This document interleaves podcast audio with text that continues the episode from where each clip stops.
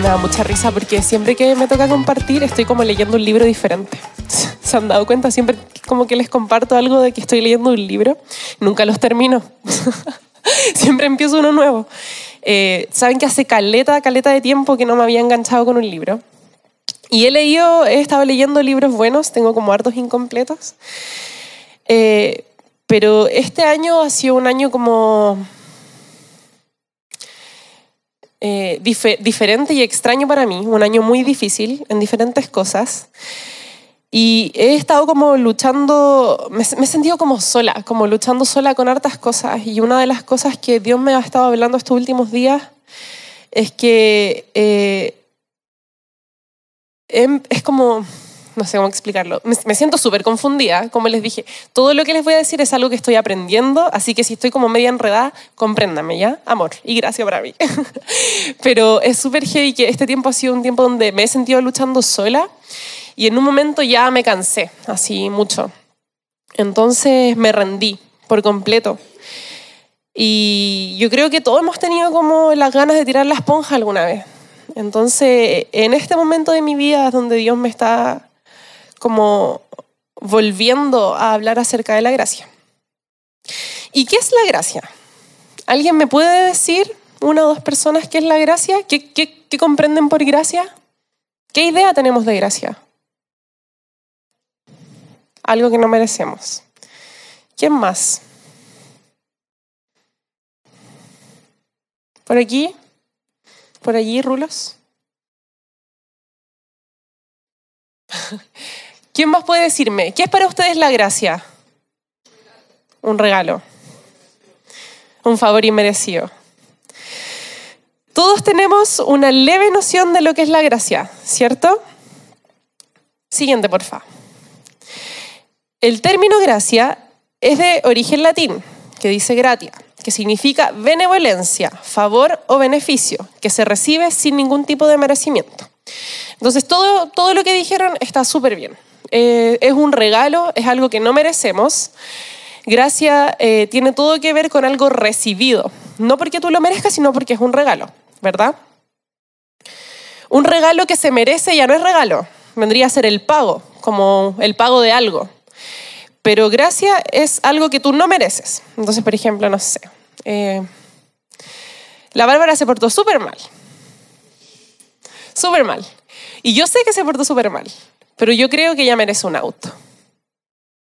O un regalo, no sé qué quiere la Bárbara para la vida. Pero algo que, sea bacán, que le sirva, y ella no, no se lo merece, pero yo voy y se lo doy.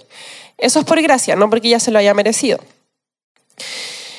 En, en nuestro contexto, entendemos que gracia es fundamental para alcanzar la salvación. Si tú nunca has escuchado hablar de gracia, este va a ser el mejor regalo de tu vida. ¿Ya? ¿Por qué? Porque es una virtud por la cual Dios puede dar algo sin nada a cambio, ya que para alcanzar la misma el hombre nada puede hacer por sí mismo. La gracia de Dios llega por medio de la fe y la aceptación del sacrificio que Jesús hizo por la humanidad. Entonces, sabemos que fuimos destituidos eh, de estar con Dios, ¿verdad? Nosotros inicialmente teníamos una relación muy cercana con Dios, Adán y Eva tenían una relación muy cercana con Dios, y por el pecado ellos fueron destituidos de su, de su gloria. Entonces, ¿qué es lo que pasa?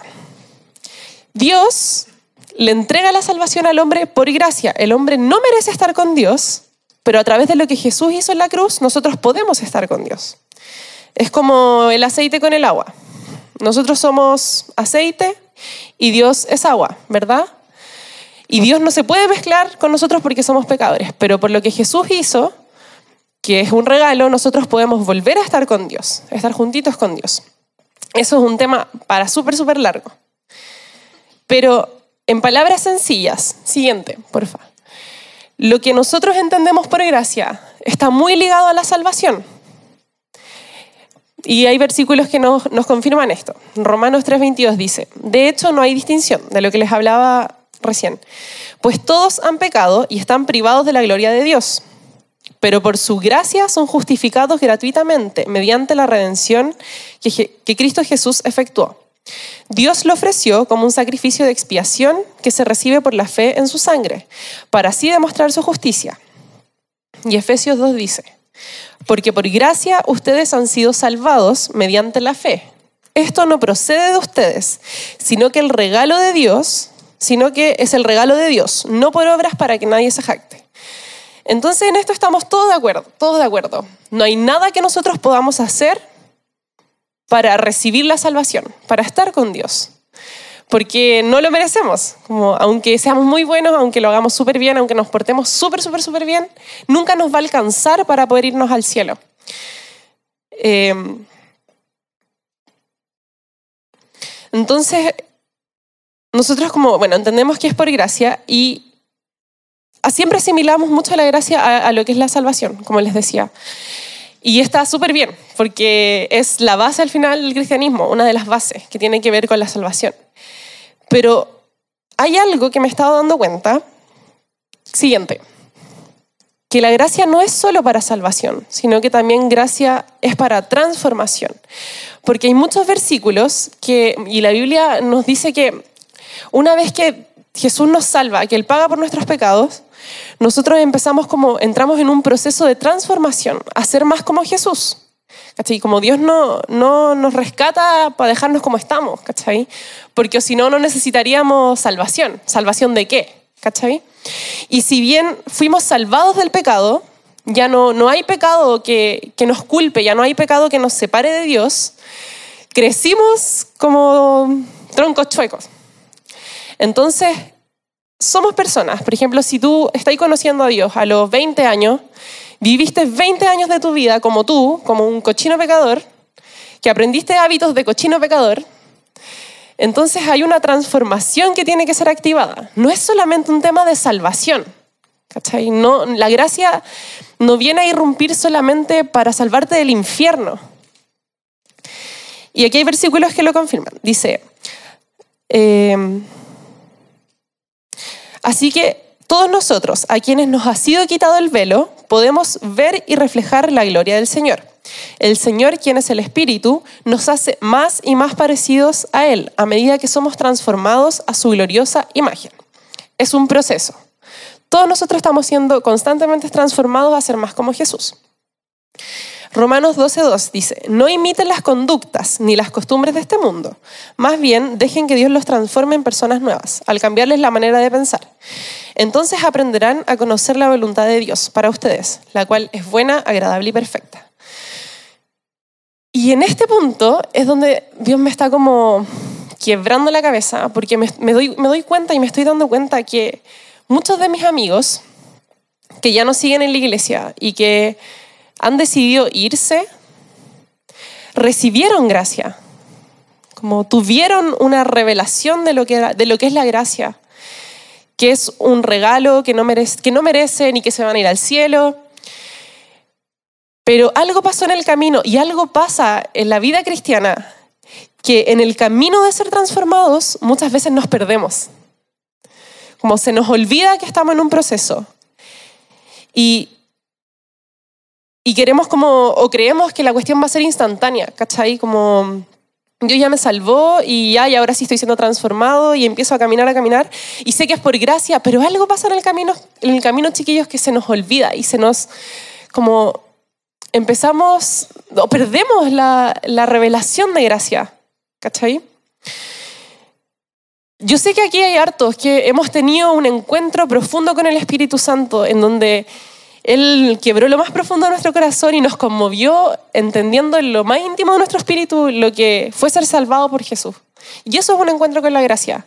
Si hay personas que nunca lo han tenido, yo te pido que hoy día tú lo pidas porque Dios te lo va a dar. Y yo creo que Dios quiere derramar su gracia hoy día. Así que si tú nunca, nunca te has sentido conmovido por lo que Jesús hizo por ti, tú no entiendes por qué la gente dice que Jesús murió por ti, Dios te lo va a venir a revelar.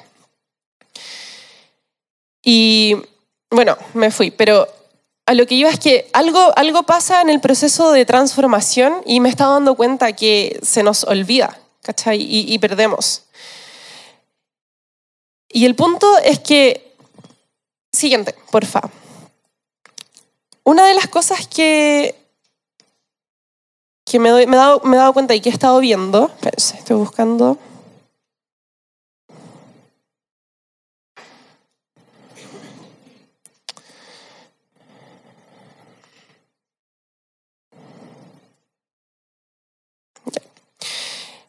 Es que en verdad estamos en un mundo terrible agotado y cre- crecimos en un mundo súper condicional, ¿cachai? Por ejemplo, no sé, po, eh, cosas como, ya, si te comes el brócoli, tienes postre, ¿cachai? O si trabajas duro, vas a tener un buen sueldo. Y si tienes un buen sueldo, entonces vas a poder comprarte una casa y te vas a poder casar. Ah, si no, no. y, si, y si te casas, bueno, vas a poder tener una familia o cosas así. Todo es condicional, ¿cachai? Todo es condicional. Entonces, eh, generalmente, si se dan cuenta, la vida es como una calle de dos vías, ¿cachai? Como dice ahí arriba, que se desarrolla en dos áreas, que es castigo y recompensa. Si tú lo haces bien, vas a tener una buena recompensa, pero si tú lo haces mal, vas a tener una mala recompensa. Y sean cosas como, nosotros vivimos así, como yo haré X por usted, o recibimos muchas respuestas así, si usted hace Y por mí. O no sé, pues como si me ama, yo lo amo. ¿Cachai? Si, si tú me das, entonces yo te voy a dar también. O hay gente, por ejemplo, incluso dentro de la iglesia que sí, ¿por qué? ¿Por qué tengo que dar? ¿Por qué tengo que ofrendar? ¿Qué me ha dado la iglesia a mí? Como, ¿y por qué tengo que dar el diezmo? ¿Por qué si a mí no me dan, la iglesia nunca me ha ayudado en nada? Es una, vivimos en una sociedad completamente condicional. Es un sistema condicional. Y el problema, chiquillos, de este sistema condicional es que nos mantiene esclavizados al temor, a la reserva y a la inseguridad. ¿Por qué la gente acumula cosas? ¿Por qué la gente tiene miedo? ¿Por qué la gente, por ejemplo, hay gente que acumula, que acumula y no da nada? ¿Cachai? Es porque es solo como, solo yo te doy si tú me das, ¿me entendís? Pero nadie se atreve primero a dar. Y el punto es que todos tenemos una necesidad constante de alivio, como ojalá que alguien pueda amarme, como sin que yo lo ame de vuelta, ¿cachai? Pero eso dentro de nosotros mismos, eso no se va a dar. Pucha, tenía algo escrito bacán, pero no lo encuentro. Espérense. Ya no importa. Entonces, una, una de las cosas que he visto en relación a la gracia es que el mundo que nos agota, ¿cachai? Como este mundo tan condicional que se relaciona en estas dos vías de, del castigo como, y de la recompensa, es como lo que empezamos a extrapolar a nuestra relación con Dios, ¿cachai? En un inicio tú recibes la gracia, entendemos que, que su salvación es por gracia, pero hemos vivido una vida en esta calle de dos vías, ¿cachai? Entonces es imposible que Dios me quiera dar la salvación solo porque sí, solo porque es amor, ¿cachai? Y lo puedo tal vez entender y recibir, pero después de un rato se me va a olvidar. Y lo perdemos, ¿cachai? Y empezamos a vivir por mérito. Y eso nos cansa y eso nos agota. Y el punto y el problema de esto es que empezamos a hacer las cosas correctas, a hacer lo correcto, pero por las razones equivocadas. Siguiente, porfis.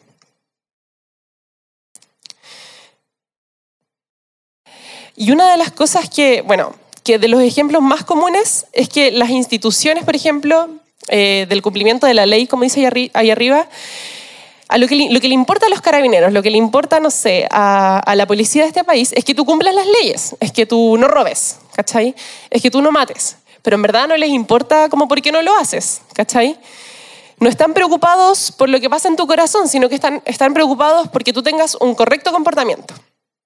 ¿Me entendí? No les importa que la gente, o sea, no les interesa por qué la gente obedece la ley, siempre y cuando lo hagan.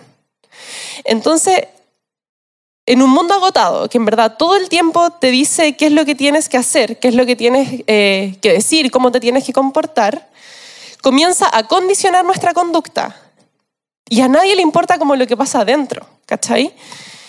El problema, el problema para nosotros, los canutos religiosos, es que lo que hace Jesús es amplificar esta definición de justicia.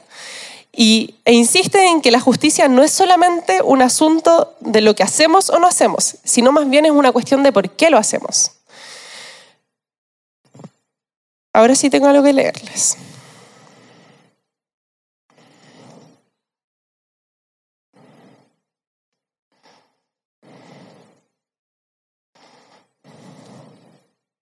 Dice, el conductismo ético es un término que usan los psicólogos para describir un esquema en que la justicia de una persona se define exclusivamente en términos de lo que hace o no hace. En este sentido, una persona recta es la que hace las cosas correctas y evita las malas. Una persona injusta es la que hace las cosas incorrectas y evita lo incorrecto. Por lo tanto, la virtud y la rectitud se traducen puramente en asuntos de conducta externa, sin un solo indicio de lo que sucede dentro tuyo. En palabras más sencillas, chiquillos, podemos estarnos portando terrible bien, pero tener la embarrada por dentro. Y el punto es que Dios siempre considera a la persona y la motivación del acto. ¿Cachai? Yo pensaba en, en cómo poder ejemplificar esto y me acordaba una vez, les voy a confesar algo, que ya se lo confesé al pato pero les voy a contar, como para ejemplificar, y que ustedes puedan empezar a, a, buscar en sus recuerdos ejemplos también.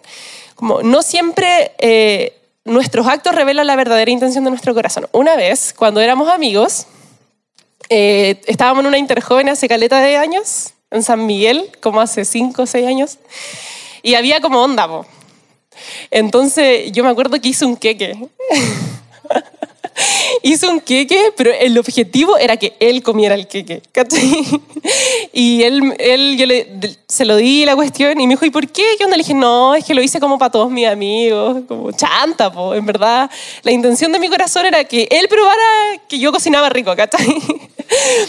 Pero es súper fácil, eh, como, es súper fácil engañar nadie, nadie tiene idea de lo que hay en tu corazón, ¿cachai? Y podía estar actuando terrible bien según los estándares canutos, según los estándares de la iglesia, pero puede no estar pasando nada con tu corazón. Es como cuando éramos chicos y, no sé, pues te, te ahí con el Mateo del curso para ser su amigo. No, en verdad no quería ser su amigo. Y ahora por tu culpa esa persona está herida. porque lo hiciste creer que tú querías ser su amigo y lo que quería era copiarle en la prueba. ¿Cachai? Entonces, las intenciones de nuestro corazón son fáciles de ocultar al resto, ¿cachai? Es fácil que pase piola. ¿Y saben qué, chiquillos, qué es lo peor? Es que es fácil que tú creas que lo estás haciendo bien.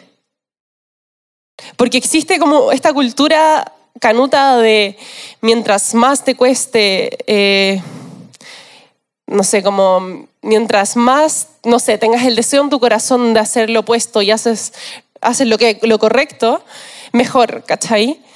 Pero está bien, o sea, no estoy diciendo que todo el rato tengamos que desobedecer a Dios, pero a Dios le importa nuestro corazón, más que las cosas que hacemos, ¿cachai? Porque si hubiera sido diferente, como si a Dios le importara más lo que tú haces que lo que pasa dentro de tu corazón, Dios o Jesús hubiera puesto de ejemplo a los fariseos pero no lo hizo. ¿Cachai? Si importara más lo que hacemos que lo que está pasando dentro de nuestro corazón, Jesús le hubiera dicho a la gente como síganlos, ellos son el ejemplo. Pero Jesús no hizo eso y todo lo contrario, los llamó, les dijo muchos garabatos, los insultó, no, mentira, no, no sé si les dijo garabatos. Puede ser que sí, ¿cachai? Pero les dijo tumbas blanqueadas que yo creo que sí, o sea, no sé si acá lo tengo. Sí, el siguiente, porfis. Dice, Dios no usó de ejemplo a los fariseos, por el contrario, los llamó esos sepulcros blanqueados, que significa limpios por fuera, pero lleno de huesos muertos por dentro. Y con esto, ¿qué hace Jesús? Jesús equipara la acción con la motivación. ¿Cachai? no sé si estoy, estoy de verdad explicando como todo lo que quiero explicar, pero lo que te quiero decir es que si tú crees que, te, crees que te estás portando bien, que estás haciendo las cosas correctas, pero dentro tuyo están mal las cosas, eres un religioso de porquería, que ha olvidado vivir por gracia y que cree que Dios le debe algo.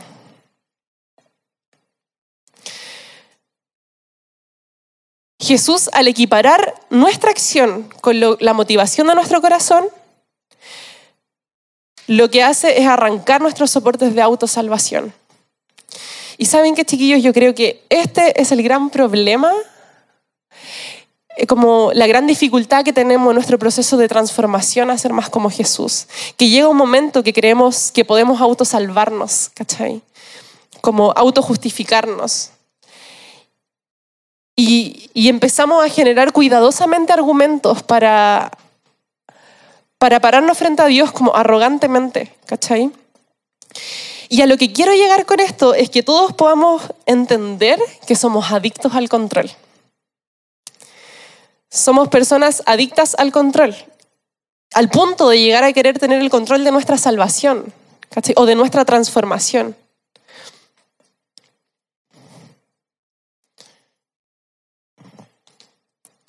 Tenía muchos otros apuntes, pero no los puedo ver.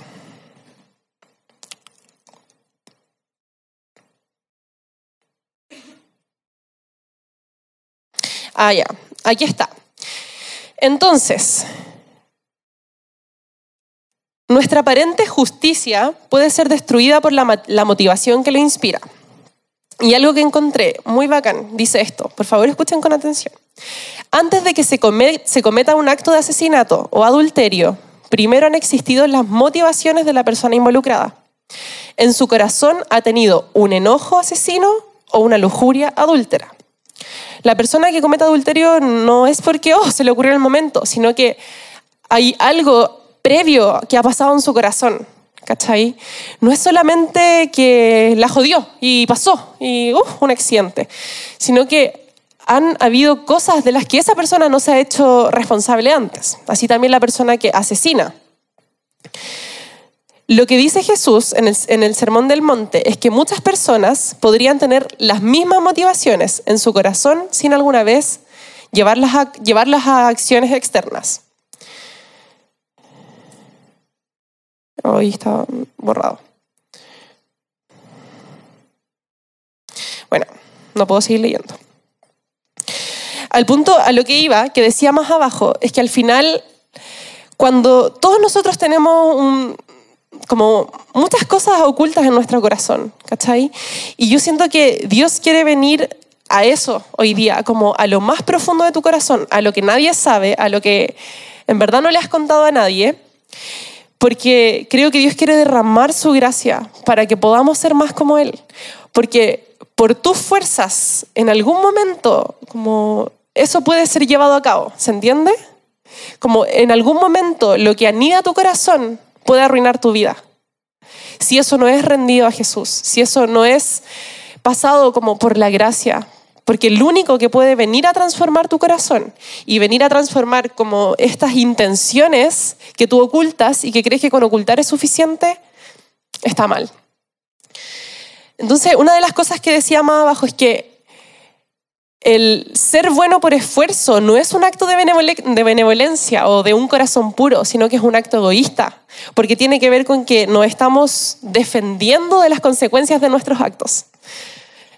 Porque, por ejemplo, eh, si alguien mata a alguien, si alguien eh, asesina a otra persona, eso tiene un juicio legal, ¿verdad? Y esa persona es privada de libertad. O en el caso del adulterio, tiene un juicio social. Por lo tanto, si estamos eh, en nuestras fuerzas intentando evitar que nuestro corazón nos domine, es un tema solo de autoprotección, pero no, significa que seamos buenas personas. ¿Se entiende lo que voy, cierto? ¿O es muy confuso? Ya. Que yo estoy súper enredada, de verdad, con todo lo que le estoy diciendo. Eh, entonces, voy a retomar lo, lo, que estaba anteriormente. El punto de todo esto, chiquillos, es entender de que somos seres completamente adictos al control. Porque intentamos como, estamos como haciendo malabares con nuestra vida, ¿cachai? En diferentes aspectos, en diferentes áreas. Y hay áreas en las que creemos que de verdad tenemos el control, como esto no, no se va a salir de mi control, yo puedo, ¿cachai? Yo puedo acá, no, yo con esto sí puedo. Eh, y ahora les quiero hacer un ejercicio en relación a esto. Siguiente imagen. ¿Qué ven ahí? Un teatro. Les voy a pedir que cierren sus ojos, porque les voy a leer algo que tengo que encontrar. Ya, al fin. ya. Estaban aprendiendo. Ya, en verdad es muy chiquitito, es un párrafo muy pequeño. Pero quiero que vean esa imagen y que se imaginen en un teatro que cierren los ojos, el que, bueno, el que quiera, y voy a leer algo. Es una pregunta, dice. ¿Pueden imaginar el caos que entraría en la escena si uno de los actores de pronto tratara de usurpar el trabajo del director? El caos probablemente no duraría mucho, porque el actor pronto estaría en camino a la puerta y en búsqueda de un nuevo empleo. Imagínese todavía más la locura que surgiría si todos, todos los actores de un espectáculo de alguna manera tuvieran la misma idea equivocada acerca de su papel y que todos empezaran a tratar de controlar la producción simultáneamente, cada uno con una idea distinta de cómo debería escribirse la misma historia. Todos hemos estado ahí, en el papel de la persona que cree que puede como tomar el control, ¿cachai? Y de verdad cree que puede tomar el papel del director. Y saben que yo siento que hay diferentes áreas, áreas de la vida de muchos de nosotros en los que hemos usurpado el papel del director porque de verdad creemos que podemos hacerlo bien y que podemos hacerlo mejor. Y el tema central de esto no es como preguntarse,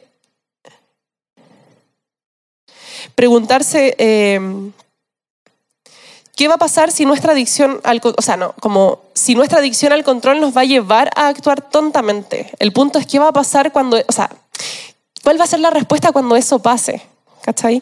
Porque el problema de querer tener el control es que vamos a ser torpes en diferentes cosas.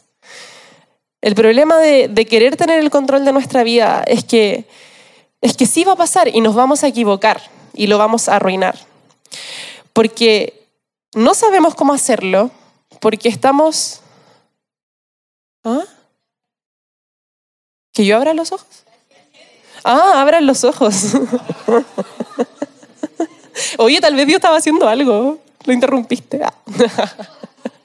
El control. Tú querías tener el control. Entonces, ¿ya abrieron sus ojos? ¿Sí? Pensé que yo tenía que abrirlo. Soy muy chinita. Ya, entonces el problema, les quiero decir algo, lo vamos a arruinar y lo hemos arruinado.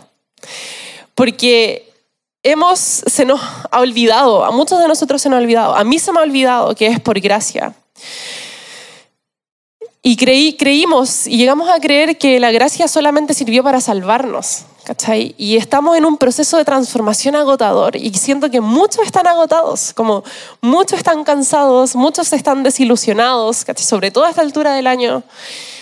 Y creen que Dios funciona en esta también calle de doble vía, ¿cachai? Y nos hemos empezado a relacionar con un Dios que creemos funciona en esta doble vía, como del castigo y el mérito.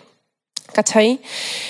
Y el punto es que muchos de nosotros hemos tomado, hemos querido usurpar como, usurpar, usurpar, usurpar, usurpar el papel del director y lo hemos hecho mal, ¿cachai? Y me, me empezó a pasar que, yo creo que a muchos les ha pasado acá, que es como, ya no quiero ir tanto a Dios, ¿cachai? Y la embarráis, pero y ya no quería ir tanto a Dios. Y sabéis que la solución es ir a Dios, pero ya no quiero ir tanto a Dios, ¿cachai? Y el problema de eso es creer que Dios demanda de nosotros una relación bidireccional.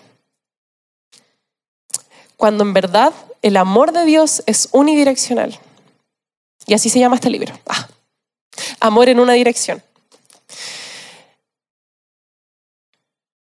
Siguiente. Y aquí una pregunta. Y quiero que, que tú te pongas en el lugar del que la ha embarrado tal vez no es necesario que te pongas en el lugar, tal vez la haya embarrado, ¿cachai? Y dice, ¿cómo es que el director se relaciona con todos esos actores que están impulsivamente tratando de hacer mal, tratando de hacer el trabajo en su lugar y produciendo resultados desastrosos? ¿Los despide o los salva?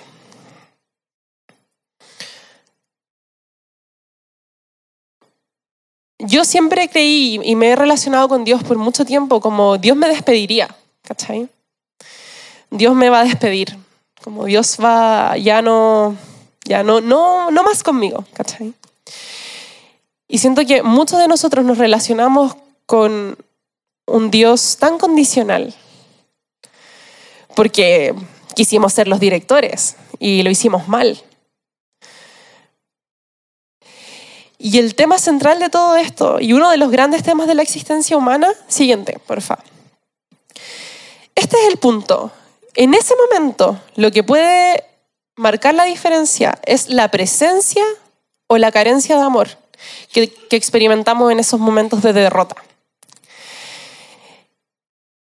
Y saben que chiquillos, yo quiero, como lo que yo quiero expresar hoy día es que Dios quiere venir a derramar el amor que te levanta, ¿cachai? Como que te dicen, dale, loco, sigamos, como no hay nada perdido, no te has ido tan lejos de mí, Como no estás lejos de mí. Tú crees que estás lejos de mí porque crees que funciono en una, en una relación bidireccional. Pero mi amor por ti es en una dirección. Y no hay nada que tengas que hacer, como mi amor nunca, nunca se va a tratar de tú me das y yo te doy. Así no es Dios, chiquillos. Dios no demanda nada de nosotros. El amor de Dios no pide nada a cambio. Y sé que hay algunos a punto de tirar la esponja. Como he escuchado esto tantas veces, como el cristianismo no es para mí. Como no, yo no, yo no sirvo para el cristianismo. ¿Y saben qué? Eso no es lo que Dios quiere que tú pienses. O no es lo que Dios quiere decirte. Dios lo único que quiere hacer es venir ahora a derramar su amor sobre tu vida y decirte, ¿sabes qué? No importa que hayas intentado ser el director. No importa, porque yo sé cómo lo puedo hacer bien y te voy a enseñar, te voy a acompañar. Cuando un niño está haciendo algo mal, es diferente retarlo solo por retarlo y decirle, lo estás haciendo pésimo, ¿cachai? Ese niño no va a aprender. Diferente es corregir y acompañarlo a hacerlo bien. Y quiero venir a bajar la ansiedad, chiquillos, como si sientes que lo estás haciendo mal, bienvenido al club. Si sientes que no das la talla, bienvenido al club. ¿Saben por qué? Porque cargar con estándares de perfección tan altos mata a cualquiera. ¿Y saben qué es lo que puede matar el amor? El juicio. El juicio tiene poder para matar el amor. Y Dios no, no, tiene juicios, Dios no quiere derramar juicios sobre nosotros. Lo que, Dios, lo que Dios quiere hacer hoy día es venir a quitarte la carga, como a sacarte la mochila. Porque Dios entiende que hemos crecido y nos hemos formado en una sociedad condicional, donde no entendemos qué es el amor en una dirección. Siguiente, hay otra, por favor. Quiero dejar esa lámina ahí. Gracia es amor en una dirección Dios sabe que no lo entendemos, chiquillos.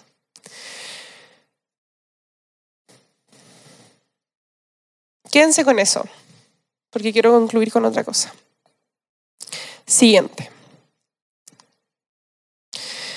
Yo sé que todos, o la gran mayoría, hemos escuchado esta parábola, la del hijo pródigo, ¿verdad? Eh, si no la has escuchado, es de un hijo que le pide toda la herencia a su padre y se va y hace samba canuta y carretea y la gasta en prostituta y en comida y muchas cosas. Y se ve sin nada. Llega un momento en el que se le acaba todo y se ve comiendo con los chanchos. Entonces él dice como, hasta los jornaleros de mi padre tienen mejor comida que yo. ¿Qué hago acá? Y él entiende y se da cuenta que, que está en la B, como que en verdad tiene que volver, ¿cachai? Y saben, es súper heavy porque en esta historia yo me siento mucho más identificada con el hermano mayor, que es quien se enoja cuando vuelve su hermano y, y el papá lo viste con nuevas ropas, le da un anillo y quiere, quiere hacer un banquete como en honor a, a este hijo que se había ido y ahora vuelve. Y el hermano mayor, que es el de la foto así amurrada, es como el meme de la niña, así con rulitos. amurrado, po, amurrado. Él se enoja y, le da celos y le da envidia y dice como, ah, como yo que siempre he estado aquí y no has matado ningún cordero por mí, ¿cachai? Es súper brigio porque en estas dos realidades el que tiene más posibilidades de abrazar la gracia es el hijo que se fue, Porque no tiene posibilidad de estar en esta relación bidireccional, ¿cachai? No tiene posibilidad de darle nada a su padre, ni un buen comportamiento, porque ya la embarró, lo hizo pésimo, ¿cachai? Lo has hecho pésimo. Fans de Abello. Eh, entonces... Perdón, es que amo a Abello. Ya. Entonces, el tema es que aquí lo peligroso el que corre más peligro de nunca conocer la gracia es el hermano mayor, ¿cachai? Porque él de verdad cree que lo merece. Él se encuentra como atornillado en una relación bidireccional, condicional, como en verdad no tiene idea de lo que es el amor, ¿cachai? Pero el hermano que se fue, ¿qué, ¿qué, tiene que dar? Como ya solo, solo existe una calle, que es como el recibir, como lo que venga, él lo va a recibir, ¿cachai? Entonces, yo quiero que tú ahora puedas analizar cómo, cómo está siendo tu relación con Dios. ¿Puedes ir a Dios? O si, si no puedes ir a Dios, ¿por qué? ¿Sientes que no te ama? ¿Sientes que hay una muralla? ¿Hay algo que, que te impide recibir lo que Dios tiene para ti? ¿Y por qué? Porque Puede ser un tema de rebeldía, sientes que has sido muy rebelde o porque te sientes disconforme, inconformismo. Te sientes disconforme con, con lo que crees que Dios te ha dado. Y yo creo que acá todos necesitamos un alivio, ¿cachai? Todos necesitamos como alivio en nuestro corazón y, recibir algo sin tener que dar nada a cambio. ¿Por qué? Porque la vida no es así. Y son muy pocas las veces en las que podemos recibir algo sin tener que dar algo a cambio, ¿cachai? Y así debiese ser nuestra relación constante con Dios, pero no es así. Y en el camino de transformarnos pasan cosas que nos vamos, ¿cachai? Y, nos perdemos y empezamos a creer que nos servimos para el cristianismo, ¿cachai? Pero el punto es que no, todavía no entendemos la gracia, todavía no entendemos que es por gracia. Todavía no entendemos que no hay nada que tengamos que hacer para merecer su amor y creemos que lo merecemos o que no lo merecemos. ¿Cachai? Entonces yo quiero decirte que no hay nada que tú hayas hecho que Dios te ame menos o que el amor de Dios cambie, ni nada que puedas hacer. Y esto no es como anda y es lo que queráis. Porque la gracia nos capacita para ser más como Jesús y para conocer, como decía antes, cuál es su buena voluntad, su agradable voluntad y su perfecta voluntad. Así que si en verdad estáis cansados y estáis pensando que, que lo hay hecho mal o que te hayas equivocado y que por eso lo arruinaste todo, quiero decirte que no. Que hay esperanza. Y, eh, y que hay un amor que quiere ser dado a ti, que tú no tienes que hacer nada a cambio. Y este amor va a ser el que te va a capacitar para, para vivir y para descubrir cuál es la buena voluntad de Dios.